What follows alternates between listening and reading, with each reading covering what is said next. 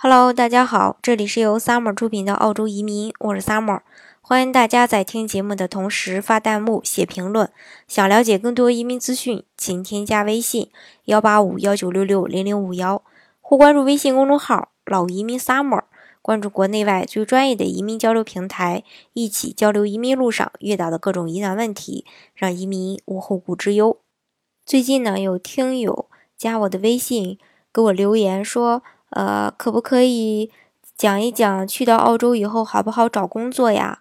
因为最近比较忙，然后我还没来得及回复他，所以索性今天就做一期节目，然后来给大家分享一个案例。听了案例后呢，我想大家肯定会找到方向的。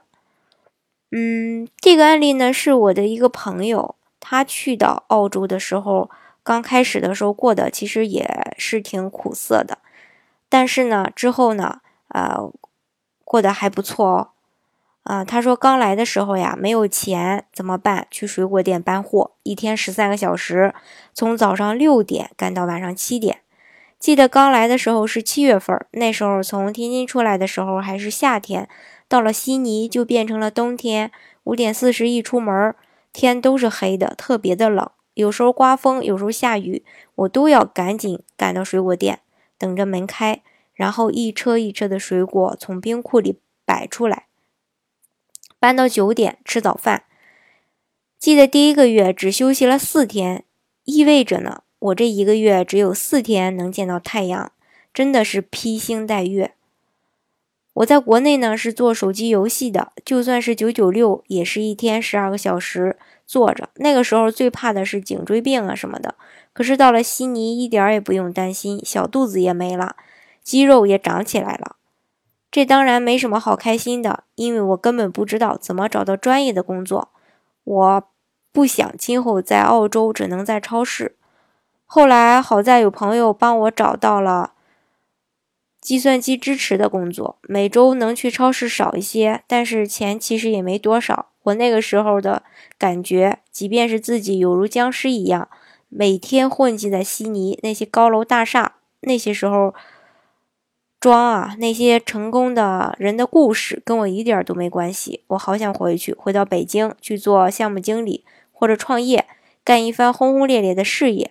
可是当时的处境却好似我掉入了一个无底洞。怎么也爬不上来，其中手腕受伤，因身体太劳累，浑身起疹子一年多，这都是后话。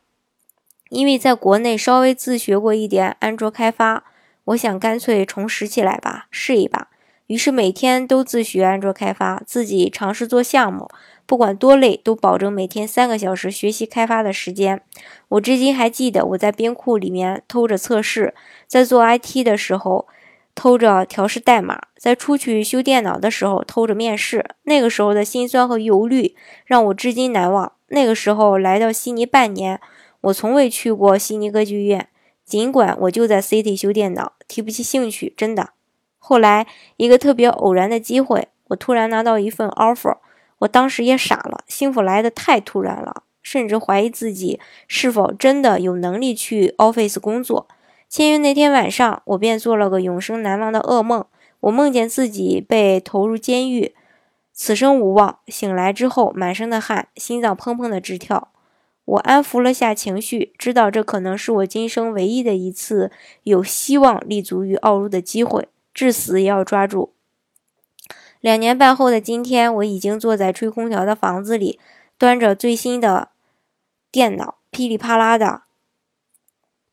在社交网站上显摆吹牛，国内好多人都羡慕这样的生活，但是谁知道那份曾经的辛苦真的是差点把我给压死，而我也拼尽全力才抓住那一根稻草爬了上来。听到这个故事呢，啊，你可能会觉得很苦，但是有句话不是说的好吗？吃得苦中苦，方为人上人。为了自己心心念念的新生活。开始的时候，即使，呃，命运给你开了点玩笑，让你吃了点苦，那我相信只要你付出了，最终还是有回报的。那可能听友会说了，去到澳洲都会经历这样的日子吗？当然不是的呀，我只是把我经验过最糟糕的经历分享给大家，让大家呢有心理准备。因为移民嘛，毕竟是大事，移民之前一定要想清楚你最终想要过什么样的生活。过程呢，有时候啊，可能是会很煎熬，但是结果嘛，是最重要的。好，今天的节目呢，就给大家分享这么多。如果大家想具体的了解澳洲的移民政策的话呢，欢迎大家添加我的微信幺八五幺九六六零零五幺，或是关注微信公众号“老移民 summer”，关注国内外最专业的移民交流平台，一起交流移民路上遇到的各种疑难问题，让移民无后顾之忧。